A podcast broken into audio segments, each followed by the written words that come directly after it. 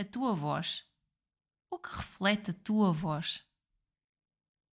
Olá, bem-vindo ao podcast Bem Fala Quem Está de Fora. O meu nome é Daniela Crespo. Às terças-feiras estarei aqui a falar-te sobre comunicação e voz. Fica por dentro e acompanha-me nesta viagem. Bem-vindos ao podcast Bem Fala Quem Está de Fora e hoje comigo tenho uma coach de comunicação e voz. Os nossos caminhos cruzaram-se na certificação. Ela é especialista em voz, terapeuta da fala, é diretora e coordenadora do Serviço de Terapia da Fala no Centro Clínico Educacional personalizar em Barcelos e também vamos falar sobre este, eh, este centro um bocadinho mais à frente, mas primeiro eu quero passar a palavra e passar a voz à, à Mónica, Mónica Valinho. Olá, em primeiro lugar deixa-me agradecer-te o convite por estar aqui a participar neste teu projeto que é o podcast e que eu acompanho desde o primeiro episódio. Portanto, muito obrigada. Então, quem é a Mónica? Hum, eu caracterizo-me como sendo uma mulher apaixonada. E sou apaixonada pela vida, sou apaixonada pela família e sou apaixonada por aquilo que eu faço em termos profissionais. Daí que uh, em todas estas áreas eu coloco uh, a minha essência, que é o estar e o amar. E neste, neste estar e neste amar, e, e, e numa das áreas que, que, tu intervens já desde 2000 é a área da voz, certo? Certo. certo. Desde 2000 que tu trabalhas com voz. já é muito ano. Já é muito ano, ou seja, uh, eu terminei a minha formação enquanto bacharel de terapia da fala em 1999, portanto já há muitos anos. E hum, daí a uns meses de eu me ter formado surgiu a oportunidade de fazer parte da equipa de otorrinolaringologia do Hospital São Sebastião em Santa Maria da Feira. Daí que foi um bocadinho por mero acaso, eu desde sempre gostei da área da voz, porque também desde sempre cantei, mas cantar não, não sabia dessa, dessa faceta cantei não, não, nada profissional cantei cantei em algum em alguns coros é? na igreja que eu que eu faço parte uh, mas desde sempre me relacionei bastante com a música e uh, então quando eu descobri que uma das áreas de intervenção da terapia da fala podia ser a voz eu fiquei entusiasmada mas a nível depois de formação, acabei por eh, não ter oportunidade de fazer estágio na área da voz. Então, também, digamos que não sabia trabalhar voz. Uh, comecei na área, uh, na área profissional, com crianças, a trabalhar perturbações de articulação. E daí uns meses lançaram-me esse desafio de fazer parte dessa equipa. E como eu sou uma mulher também de desafios, e raramente consigo dizer que não a esses desafios, eu aceitei, mesmo sendo uma área que eu me sentia uh, muito fragilizada em termos de conhecimentos. Não tinha mas, mas nessa altura tu sentias-te mais fragilizada, como tu dizes, mas já havia esse bichinho de ser já. uma área que tu tinhas bastante já. interesse. Já. Eu não tinha tido era referências, eu não tive uhum. estágio na área da voz e, e então eu achava que não sabia trabalhar voz, não é? Ok, aceitei o desafio, uh, obrigou-me a estudar muito, obrigou-me realmente a focar-me, a dedicar-me e, e, com esta dedicação uh, surgiu a paixão da voz que me acompanha até hoje, não é? Porque eu hoje ainda continuo a trabalhar a voz. E, e esse, esse vídeo, quando é que tu sentiste o meu caminho é por aqui, é com voz que eu quero seguir e quero trabalhar especificamente esta área?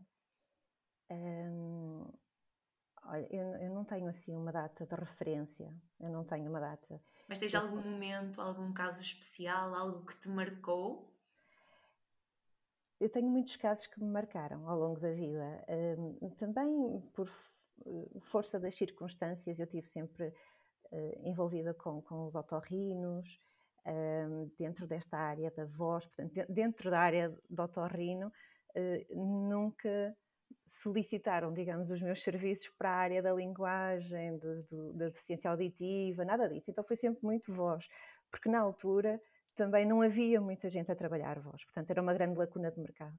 E, hum, e então, naturalmente, eh, esta, esta paixão foi surgindo, naturalmente.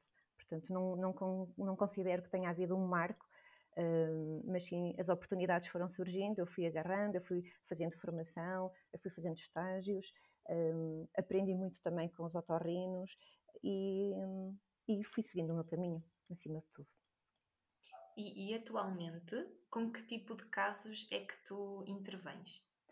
Portanto, eu atualmente estou no Hospital uh, de Braga, também no Serviço de Otorrinolaringologia, e lá nós temos duas grandes áreas que abordamos. Portanto, eu trabalho com tudo o que é dificuldades de alimentação, de voz e de comunicação com doentes oncológicos, digamos que é a nossa grande prioridade, pessoas que têm algum tipo de patologia oncológica uh, da boca, da laringe, da faringe, e, e então eu acabo por intervir com eles já num pós-operatório. E temos depois a segunda grande área de intervenção, que é a patologia da voz. Pode ser paralisias de corda vocal, dificuldades eh, de usar a sua voz funcionalmente, eh, com patologias relacionadas com nódulos, com pólipos.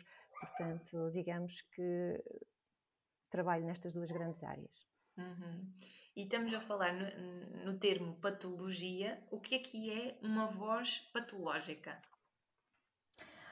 Olha, um, a voz transmite tudo aquilo que nós somos e aquilo que estamos a passar no momento. Daí que. Tal e qual como nós estamos a fazer agora, não é? Tal e qual, tal e qual. Uh, daí que. Uh, a voz é sempre analisada por mim num, num modelo, numa perspectiva biopsicossocial. Uh, e existem múltiplos fatores que influenciam a voz, desde o stress, desde as exigências profissionais, desde as circunstâncias afetivas e emocionais. Então, é preciso olhar para a voz, ouvir a voz, escutar aquilo que a voz nos tem a dizer. E, e é muito interessante fazermos essa descoberta, é? O que é que está por trás daquele mal-estar da voz? Uh, o que é que estará por trás daquela rouquidão ou do aparecimento daqueles nódulos. Então, sendo assim, para mim, uma voz patológica, no fundo, é. Eu poderia dar aqui uma definição uh, teórica de livros, mas efetivamente é quando a pessoa percebe e sente de que a sua voz não está bem ou porque uhum. está com uma rouquidão, ou porque perdeu a potência da voz, ou porque fica com fadiga, com cansaço na voz após falar algum tempo. Então, sempre que a pessoa não está bem funcionalmente, eu já considero que é uma voz patológica. Ok. Eu estava a funcionar. Eu estava a pensar nesse conceito de, da voz não estar bem e a pessoa sentir que a sua voz não está bem não sei como, o que é que tu sentes em, em, das pessoas que te procuram. Normalmente, quando a pessoa sente que tem um problema, há logo esta procura imediata do terapeuta da fala e em resolver o problema, ou normalmente há este arrastar até perceber que pode ser ajudada. Qual é que é o teu contexto real uh, e atual e o que é que acontece normalmente? Qual é a tua percepção? Hum a minha, pronto, e, uh, isto pode variar, sem dúvida, de pessoa para pessoa. Se for alguém que precise da sua voz uh, para exercer a sua profissão, sem dúvida que se vai preocupar muito mais cedo uh, e, por norma, procura um otorrino, um otorrinolaringologista, e esse profissional encaminha então para nós, terapeutas da fala. Um, mas também há aquelas pessoas que simplesmente arrastam a situação, não valorizam, e isso acontece-nos muito. Um, pessoas que surgem com um problema com 3, 4, 5, 10 anos e, e só a determinada altura, quando já estão mesmo muito mal, é que procuram ajuda e normalmente procuram ou são encaminhados pelo médico de família para o médico otorrino. E tentando refletir, porquê é que achas que há uh, este arrastar desta situação? Por desconhecimento ainda, por uh, não perceber realmente qual é que é este impacto de a sua voz estar comprometida? O que é que tu achas que pode estar por detrás? Sim, eu considero que ainda há muito desconhecimento sobre a voz. Portanto, quando nós nascemos, nós já temos voz quando choramos, logo naquele primeiro momento do nascimento. E, e, e, depois, mais tarde, todos se preocupam em nos ajudar a falar, em nos ensinarem a falar, que nada tem a ver com a voz.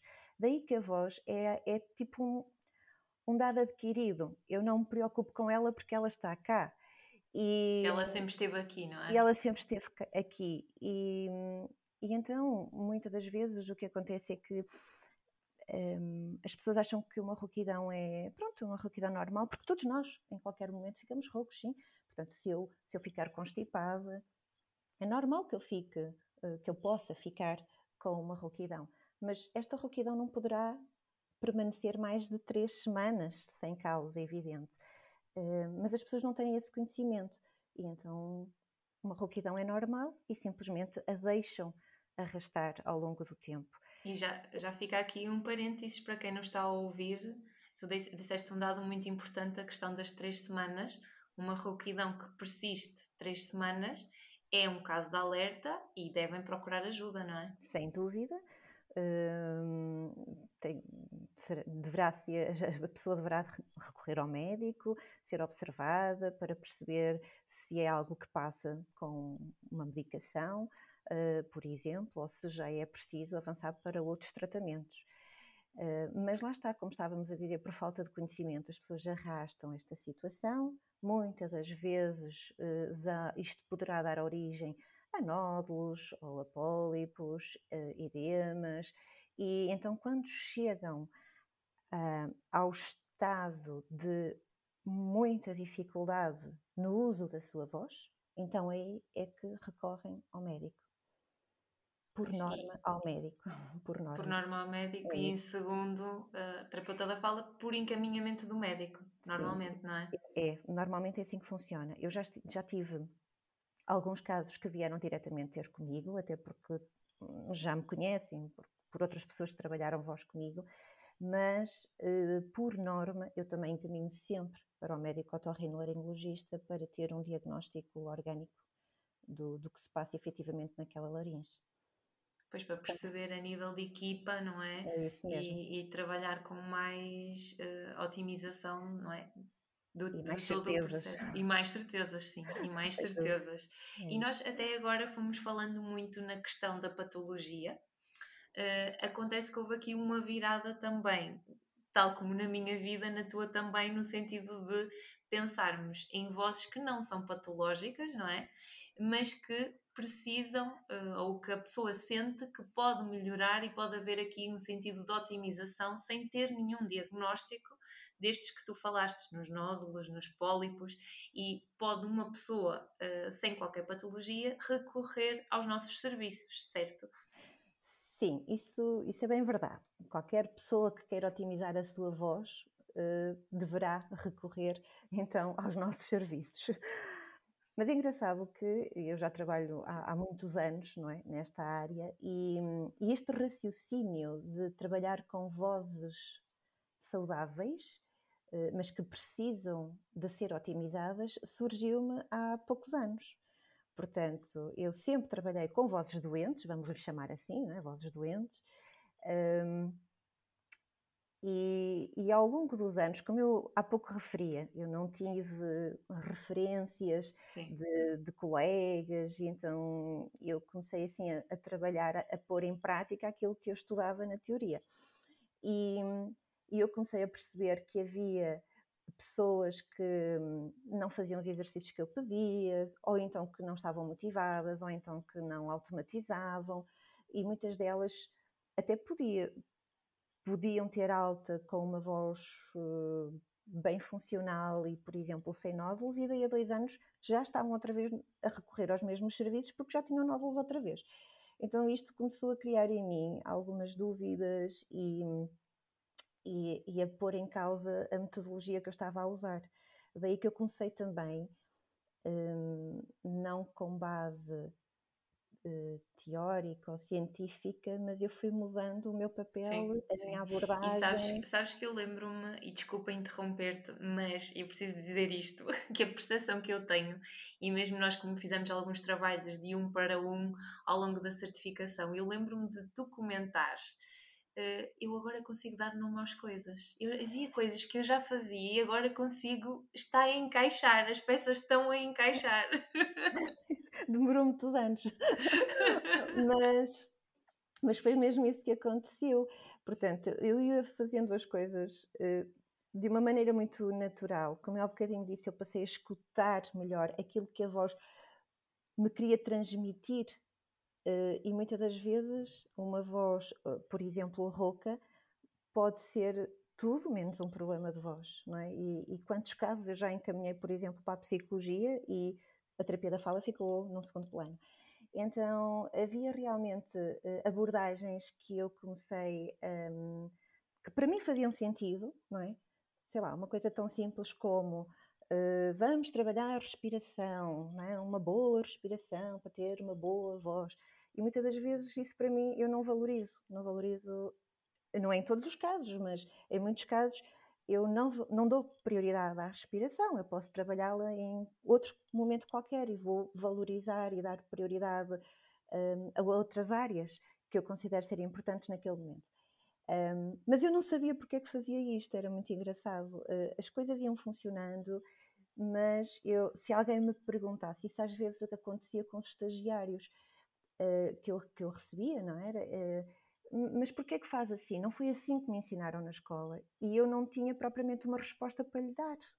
Em que é que eu me baseio para fazer isto? Não e tinhas a resposta, mas tinhas o resultado, não é? Isso, Porque os resultados começavam a aparecer com, esse, com essa mudança de paradigma que tu foste fazendo à medida que, ias, à medida que ias tendo os casos e, e intervindo. É isso mesmo. E então foi, uh, foi engraçado porque hum, eu julgo que foi em 2016 ou 2017, mais ou menos, que eu fui a um congresso de, da Associação Portuguesa dos Terapeutas da Fala e ouço a comunicação da Inês Moura. Portanto, a Inês Moura, a nossa mentora, a nossa na, área mentora. Do, na área do coaching. E, e, quando ela está a falar, eu estou ali na plateia a ouvi-la, eu comecei tipo, uau, a ficar maravilhada. Eu dizia, mas é mesmo isto? isto é, é, este tipo de abordagem é o que me faz sentido.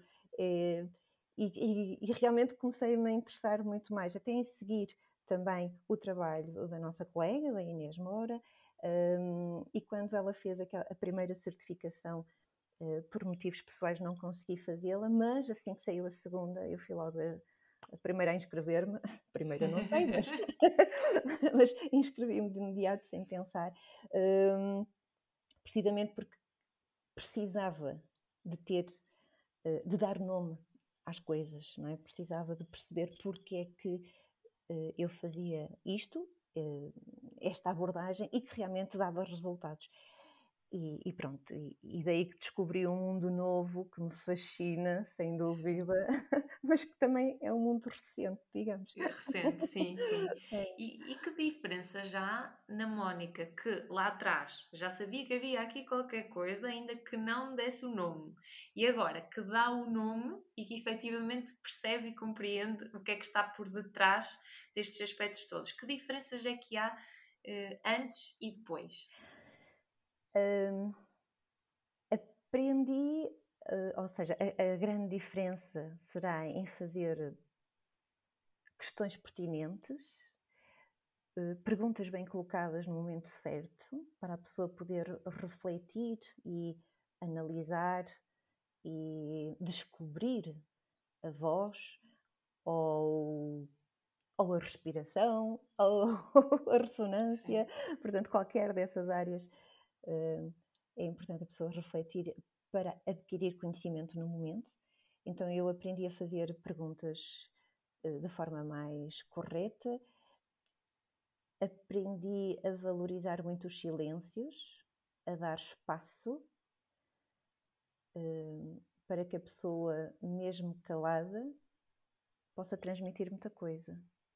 E isso faz toda a diferença, nomeadamente nos casos mais funcionais da voz, Sim. que depois vão conduzir a um problema de voz mais sério, mais orgânico, mas isso faz toda a diferença na abordagem da voz.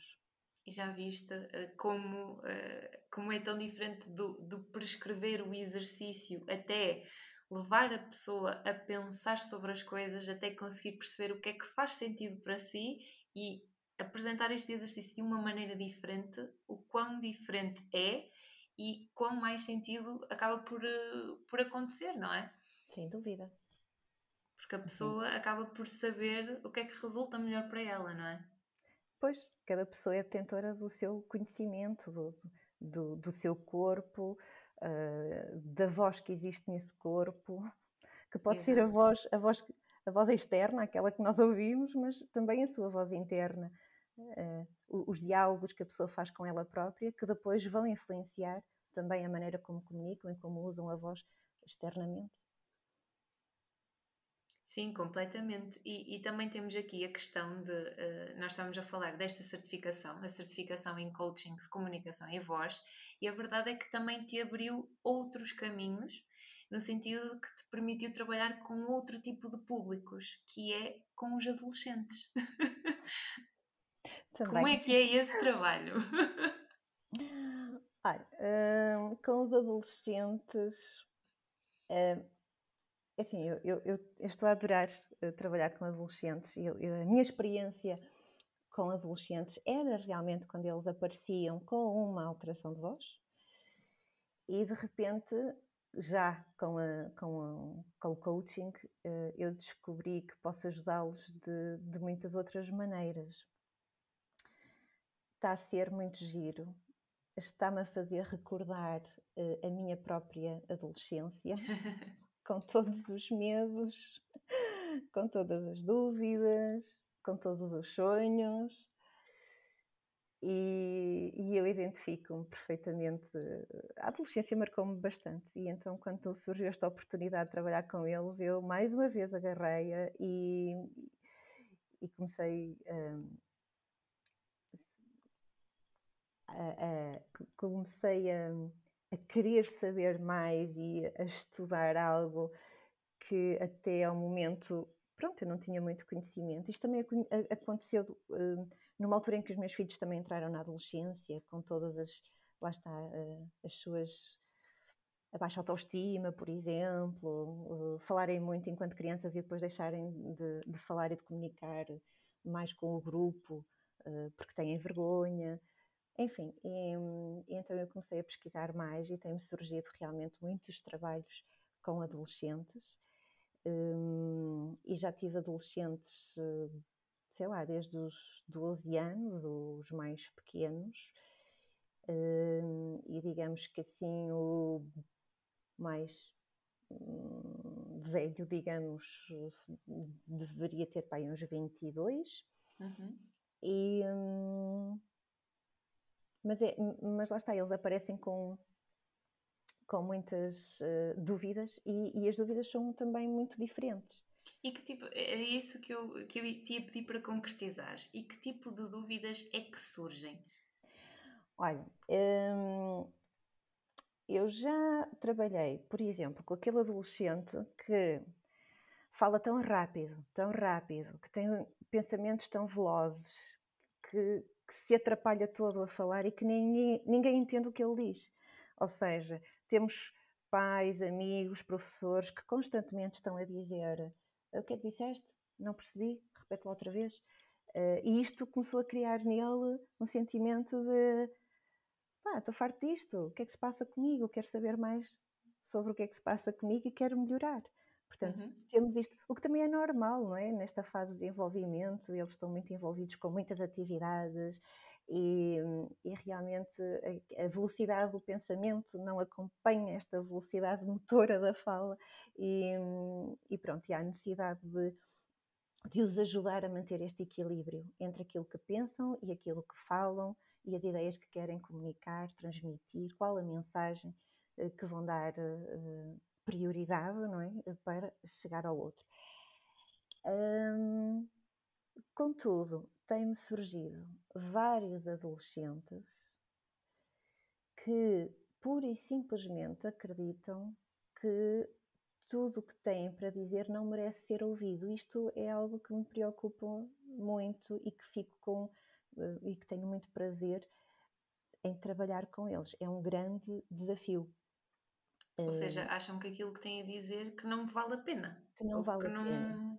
Normalmente são pessoas com muito baixa autoestima, são pessoas muito introvertidas, são pessoas que num local público eh, desejariam desaparecer, não é? São aqueles que ficam no final da fila, no canto, que, que gostam, gostam, não, eles não gostam, mas eles querem passar esta mensagem de, de despercebido e isto influencia muito as relações deles com os pares, com os colegas, porque são pessoas que se isolam, influencia muito a sua performance até a nível escolar, porque têm que fazer trabalhos de grupo ou trabalhos individuais, mas que têm que apresentar ao grupo, e são pessoas que normalmente, não, como não mostram competências comunicativas de forma adequada para a apresentação destes trabalhos, têm a má nota.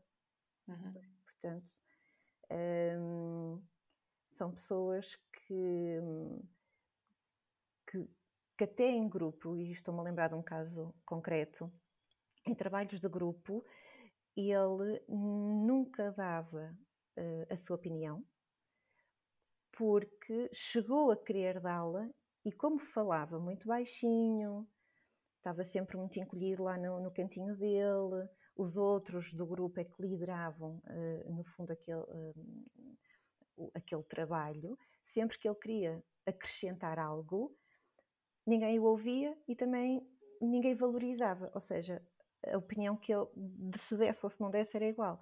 E então ele foi criando dentro dele esta certeza de que então não vale a pena falar, porque ninguém me ouve, porque tudo o que eu digo não vale a pena, então eu vou ficar simplesmente calado. E quando havia a apresentação de trabalhos, um, o que acontecia era que até o próprio grupo só lhe dava, só lhe atribuía uma frase para ele apresentar, é? apresentar à turma. Então ele chegava ali, normalmente era o último, porque ficava atrás do grupo, encolhido lá no seu canto, e dizia uma frase para terminar uh, a apresentação. Pronto. Ele uh, sentia-se muito mal com esta, com esta situação, porque ele até era um excelente aluno em termos uh, teóricos, mas sempre que era exposto desta maneira, a nota dele pronto, atribuíam-lhe uma nota muito mais fraca porque ele não participava, não é? Isto aqui foi, é, eu acho que é dos trabalhos que mais, me, mais prazer me dá, é ajudá-los a construir uma relação comunicativa com eles próprios para depois poderem comunicar com os outros. Eu estava a pensar na minha história, Mónica. Se eu tivesse uma Mónica lá atrás, num período de adolescência, quão leve ficava a minha comunicação, porque eu revi-me em muito daquilo que tu disseste. Foi, não conhecia propriamente esta tua história. Sim, mas, sim. Mas sim, na questão da, da, introversão e de ter. Uh, eu muitas das vezes queria passar despercebida, porque era mais fácil estar no meu cantinho e ninguém, ninguém dizer-me nada. E, e, para mim era um desafio a questão das apresentações, o ter que falar eu queria sempre ficar calada, por muito que eu tivesse muita vontade de dizer e exteriorizar, até passar da vontade à parte prática e há assim uma distância enorme. Uhum, é mesmo isso. Um, mas são pessoas, e dizias assim, ah, eu até queria passar despercebida. São pessoas que querem passar despercebidos, mas que não gostam de passar despercebidos. Sim. Isso acontecia contigo, Sim. ou não? Sim. Portanto, porque lá está, porque nós acabamos por o que é que me acontecia? E aqui dou-te um exemplo muito concreto: sala de aula. Eu sabia as respostas, muitas das vezes, mas não tinha coragem de levantar o dedo e dizer a resposta. Uhum. E depois percebia que a resposta que eu estava a pensar era a certa e ficava: porquê é que eu não falei? Pois porquê é que eu não tive coragem de abrir a boca e falar? E falar. Porquê? E depois ficava-me a massacrar, a massacrar isso. Eu podia ter dito e eu tinha aquela ideia e podia exteriorizado e depois via que havia ideias validadas pelo mundo externo que iam até de encontro àquilo que eu estava a pensar, mas eu não comunicava. E se eu não comunicava, ninguém, ninguém adivinha o que é que ia na minha cabeça. É, é mesmo isso, não é? E se um dos critérios da avaliação é a participação nas aulas, obviamente que o professor não vai atribuir a nota que, que acha, é? nesse parâmetro. Um, e, e, estes casos têm-me surgido com muita frequência.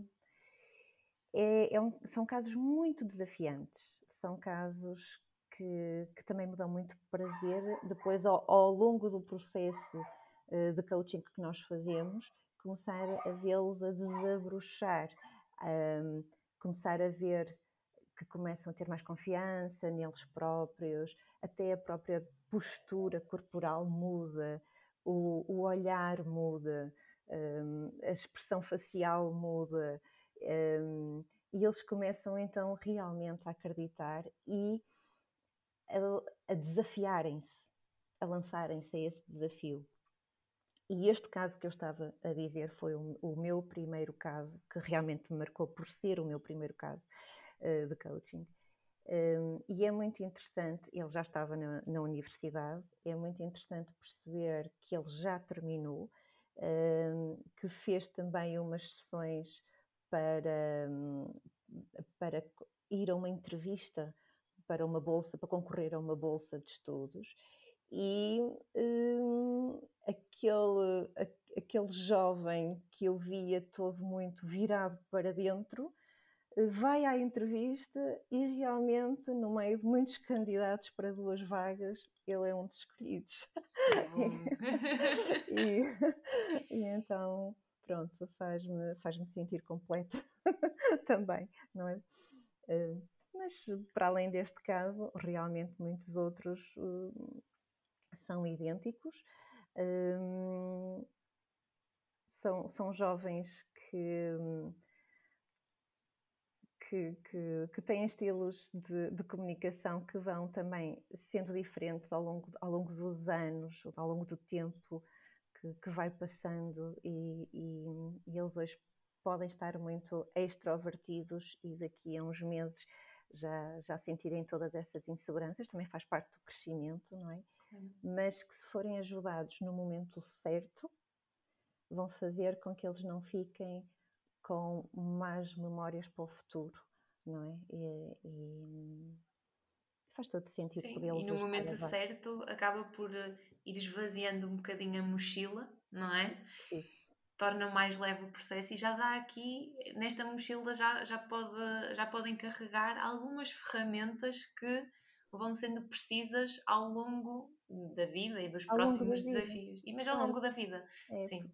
Nós, nós estamos sempre a comunicar lá está, aquele jovem, não era? Era comunicar na sala de aula, comunicar depois na apresentação de, de, trabalhos, numa entrevista, e agora no futuro dele vai ser numa, numa entrevista de emprego, mas muitas das vezes só comunicar com os nossos pares, estarmos bem, estarmos, o sermos nós, não, não alguém que tem uma capa vestida.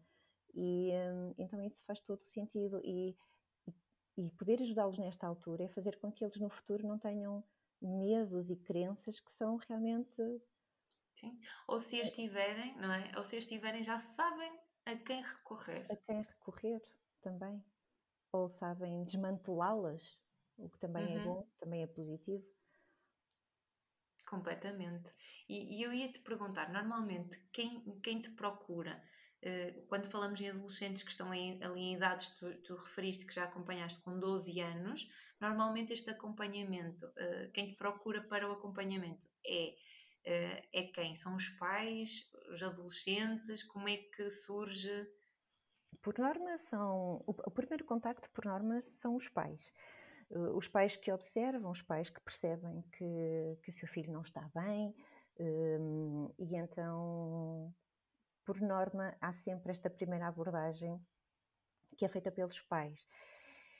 Claro está que nenhum processo vai ter sucesso se a própria pessoa não estiver envolvida. Daí que a primeira abordagem é com os pais, logo a seguir é agendada uma reunião com esse jovem em que os pais já não participam, hum, mas onde nós vamos abordar estas questões que também preocupam os pais. É? Portanto, há aqui eh, uma clareza, há aqui um, um discurso uh, leve, uh, mas que eles sabem que os pais também estão preocupados. E, e aí nós vamos, nós vamos conversar sobre, sei lá, sobre o que é que eles sentem no momento, aquilo que gostariam de, de, concretizar no futuro e eu vou-me percebendo se realmente eles desejam ou não. E eu já tive casos em que eu tive que dizer aos pais: ainda não é o momento, vamos dar espaço. Eu sei que estão preocupados, mas temos de dar espaço, porque no fundo vão andar ali a gastar dinheiro de forma desnecessária. Claro, não vai haver o envolvimento no processo e não vamos ter os mesmos resultados. Já, já aconteceu isto, por norma, nesta primeira conversa, há jovens que, que deixam cair essa tal capa e que, e, e que reconhecem que precisam de ajuda. Então eu estou, estou aqui para os ajudar. E aí iniciamos o processo. Mas só com essa certeza de que eles assim o desejam.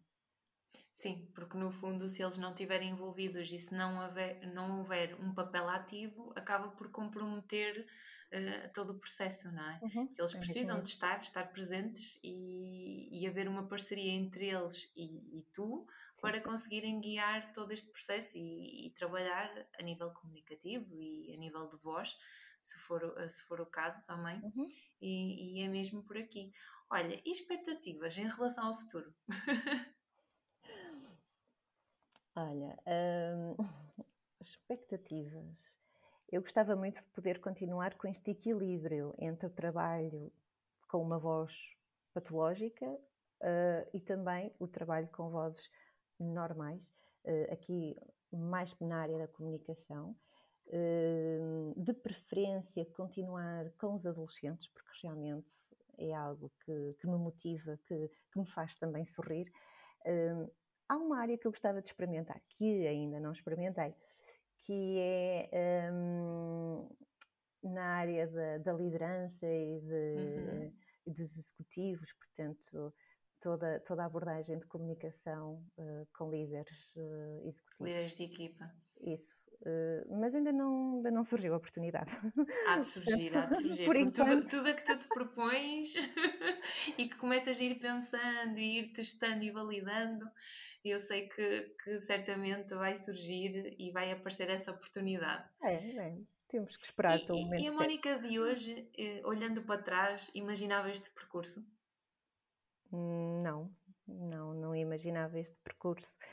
Hum, mas estou a gostar dele.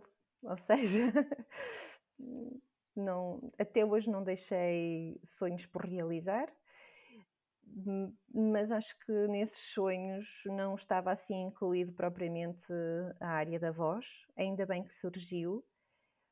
Uh, nunca, enquanto estudante, nunca me imaginei a trabalhar com, na área da oncologia e, e adoro trabalhar com eles, portanto, a olhar para trás eu faria tudo igual. Estou contente com este percurso. Uhum. E se, se, tivesse, se alguém nos estiver a ouvir e se for estudante de terapia da fala ou quiser um, começar a trabalhar e investir na área da voz, que conselho é que tu lhe darias? Eu se calhar começaria por dar o conselho de um, aprendam a escutar. Aprenda, aprendam a escutar. E escutar não é ouvir, portanto é muito diferente.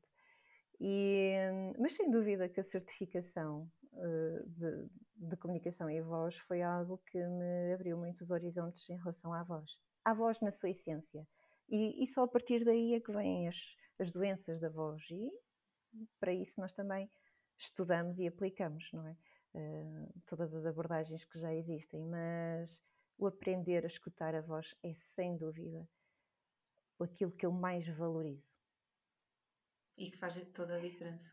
Sim, faz, faz, toda a diferença. Faz toda a diferença, por exemplo, hum, eu já tive situações Uh, recordando-me, por exemplo, de um caso, mas um caso, mas já, já, me surgiram muitos e muitos casos. Uma pessoa que anda rouca. Ah, estou rouca, um, já há muitos anos e, e com, com, períodos longos de afonia e quando nós começamos a ver tem não tem lesões nas, nas pregas vocais, então é que anda rouca?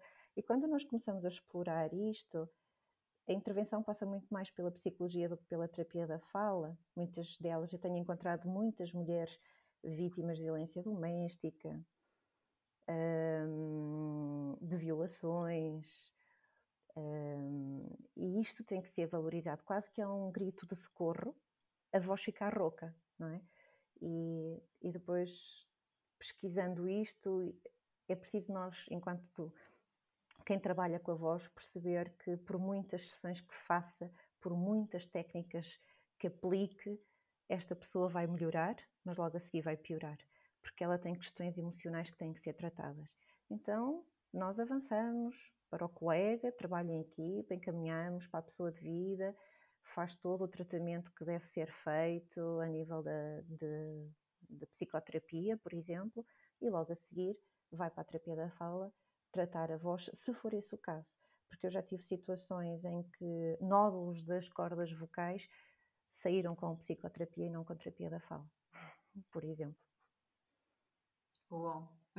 É mesmo, é mesmo. Uau, é porque, porque lá está, é, isto é, é, é completamente. Isto no, no, fundo é olhar para a pessoa como um todo Tal e na prática aplicar e perceber Tal mesmo isto. E agora, nem que não seja fácil, não é? Logo numa primeira instância, compreendermos, uh, e eu sei que aqui tu tens anos de experiência em voz, eu nem por isso. por isso, para mim, seria mais desafiante chegar uh, propriamente à causa e se calhar andava já aqui mais às aranhas, tinha que te ligar a pedir, a pedir opinião, mas, mas no fundo é olhar para o, é, é olhar para o todo e, e, percebermos que as peças vão encaixando à medida que nós formos fazendo encaminhamento, fomos percebendo a necessidade de, do que está para além da voz, porque a voz está a ser só uma consequência, não é? Tal e qual, tal e qual. Claro que depois também temos aqueles casos de doenças da voz que surgem pelo, pelo uso exagerado da voz. Hum. Um, e, e, sem técnica. Causa direta, lá, não é? A causa direta, temos o caso dos professores, não é? Que, que se calhar é, é, é, é, são os primeiros que a gente se lembra. Um, os professores, é desafiante ter 20 ou 30 alunos à frente, uh, estar horas ali a, a usar a voz, uh, a fazer com que a voz chegue até ao último aluno da sala. Portanto, é desafiante usar a voz. E se o professor não tem técnica, obviamente, que vai chegar a um ponto que vai sentir um problema de voz. Tá? Então há profissões que têm que ter técnicas. E aí nós vamos buscar a lista dos exercícios, mas mesmo assim nós temos que fazer-los compreender que sempre que abrem a boca para falar, os exercícios têm que estar lá. Não é fazê-los só por fazer, certo? Tem que senti-los. Têm que senti-los, é isso mesmo. Hum, mas, há, para além disto, para além de, destes profissionais de, que precisam muito do uso da sua voz com técnica, há tantos problemas de voz que não passam pela técnica.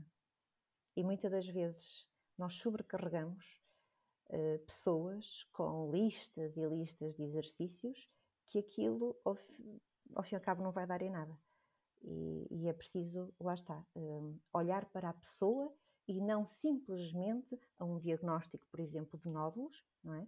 Uh, e trabalhar somente uh, o que os livros dizem sobre, sobre nódulos. Porque muitas das vezes por trás disso há, há muita coisa a ser explorada e que não passa por nós, passa por um colega nosso, nomeadamente o psicólogo.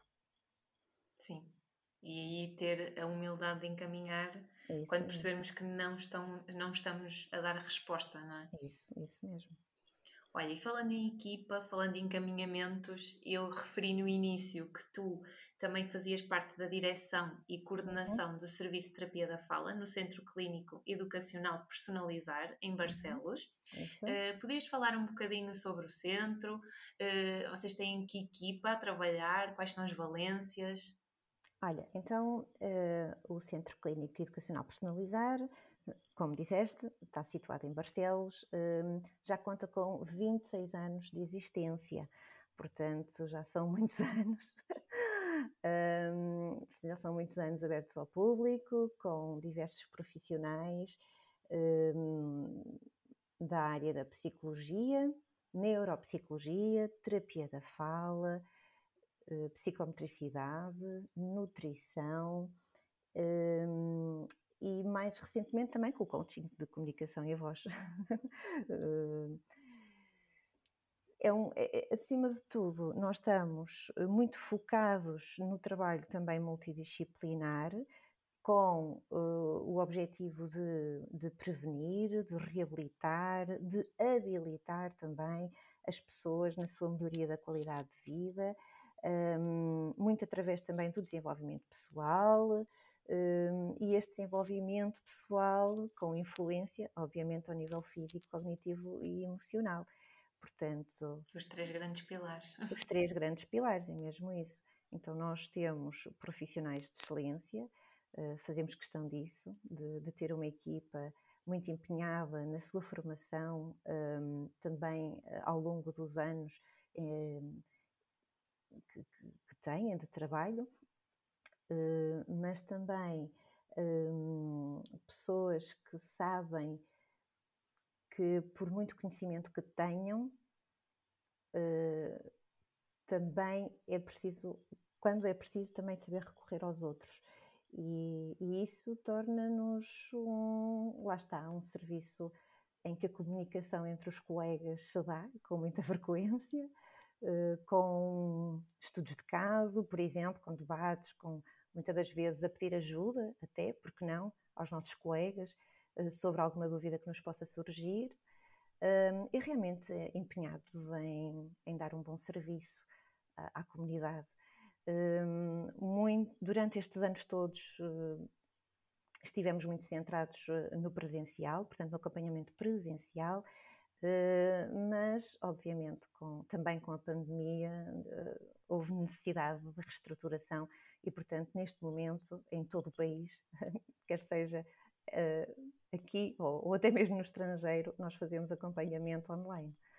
Pois, e é nesse ajuste online vocês fazem também formações, formações à comunidade, e é também neste ajuste do online que eu também entro aqui no centro clínico e a quem nos está a ouvir eu também queria anunciar que eu vou colaborar com o Centro Educa Clínico Educacional Personalizar com uma formação uh, que, que será sobre comunicação. A formação será Prepara a Ação e aqui o objetivo é mesmo preparar um evento específico. Uh, aqui um evento específico pode ser uma apresentação, pode ser uma conversa desafiante, pode ser uh, pode ser algo que esteja relacionado com comunicação, algo que alguém queira preparar, e o objetivo é reinventar a tua forma de comunicar, porque vamos repensar como é que tu comunicas. Uh, quais são os teus pontos fortes? Quais são os teus pontos de melhoria? O que é que está envolvente na comunicação e como é que tu podes potenciar a tua comunicação para que estes momentos de apresentação, e aqui apresentação não só associado ao, evento, ao ato de falar em público, e aqui falar em público vamos desmistificar a questão de estar num palco para uma audiência gigante, não vamos pensar só em políticos, mas vamos pensar em cada um de nós, cada um de nós que usa comunicação e que precisa da comunicação nos diferentes contextos para ser bem sucedido, quer a nível pessoal, quer a nível profissional.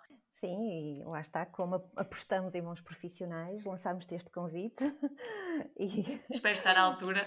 Vai estar, vai, vai estar com toda a certeza. Lance também, lá está, o desafio. Se quiserem saber mais, podem sempre consultar a nossa página. Sim, vai ficar na, eu vou colocar tudo na descrição. Pronto, ótimo então. Personalizarclínica.com Uh, onde também se podem inscrever. Há outras formações também para o mês de setembro, Uh, contudo, eu estou muito expectante com a tua, portanto vou me inscrever. Conta aqui comigo. Uh, Espero que consigas aprender alguma coisa comigo. Muito, Vai ser difícil. Não, não, não. Vou, vou, vou aprender muito.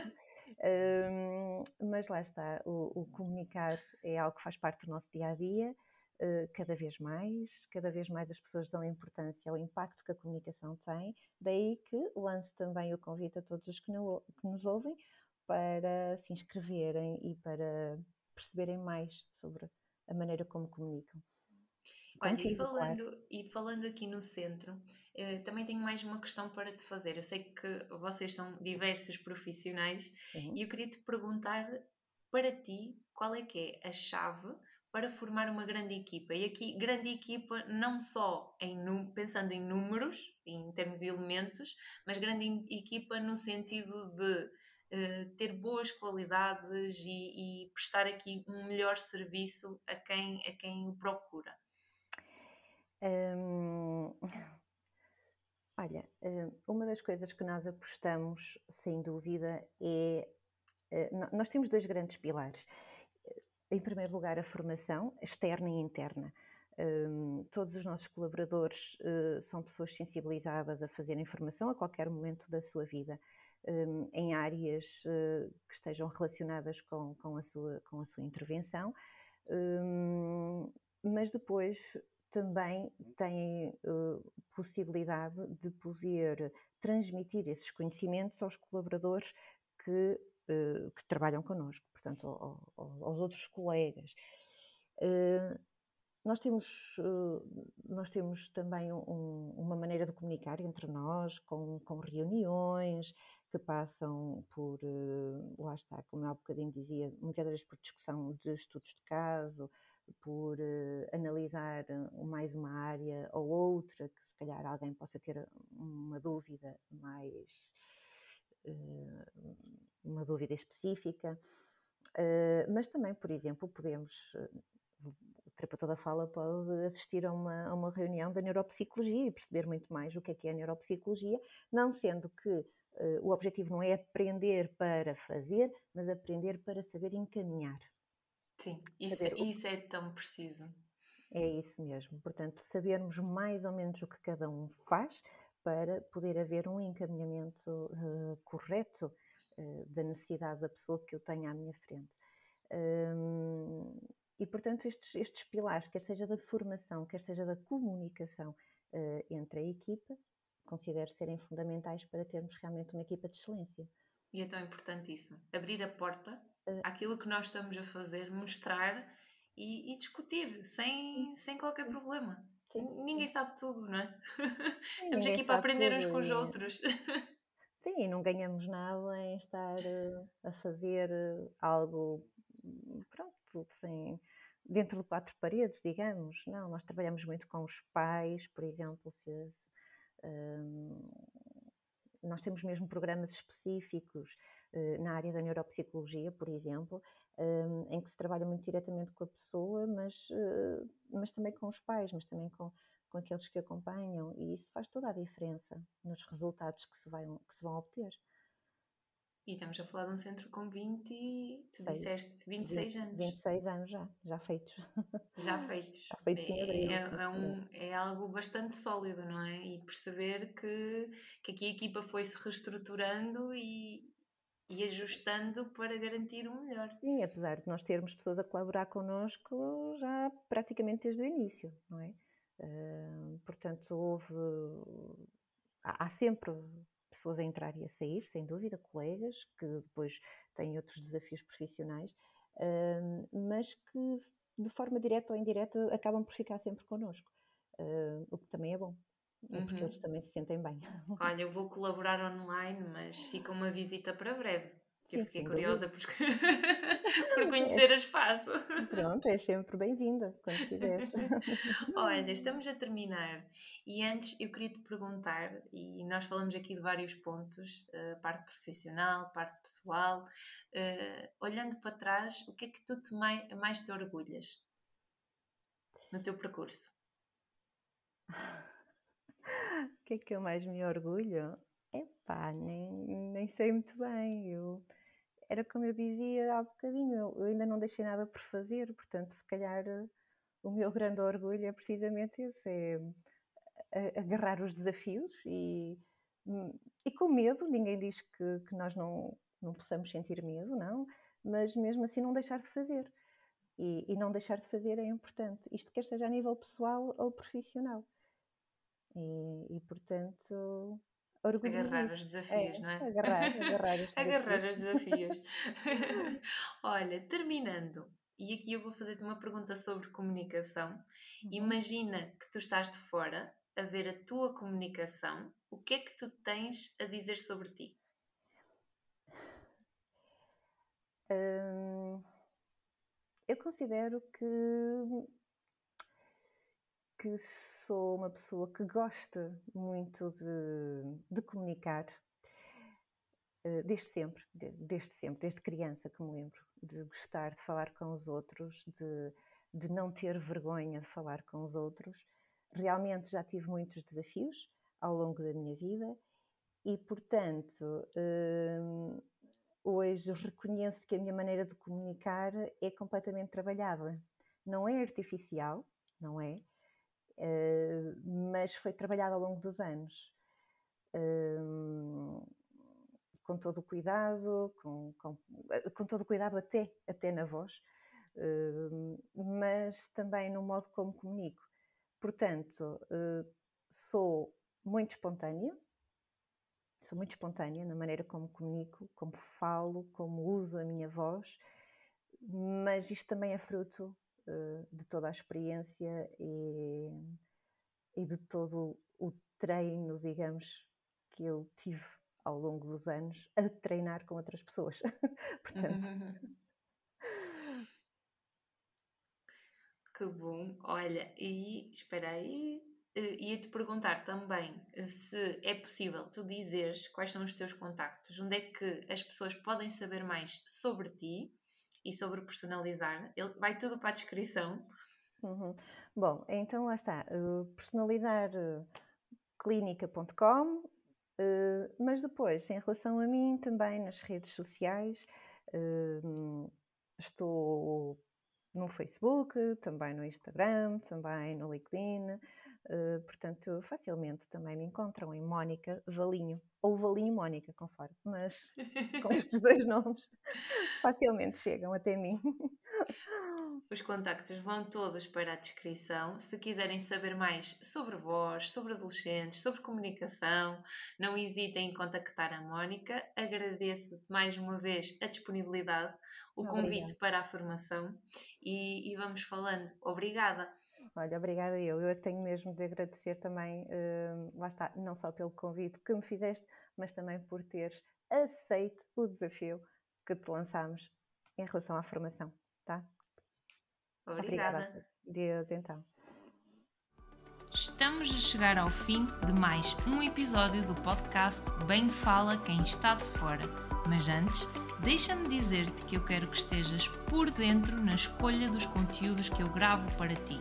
Envia-me as tuas ideias e sugestões para o e-mail quem fala quem está fora. Obrigada por me ouvires, até ao próximo episódio.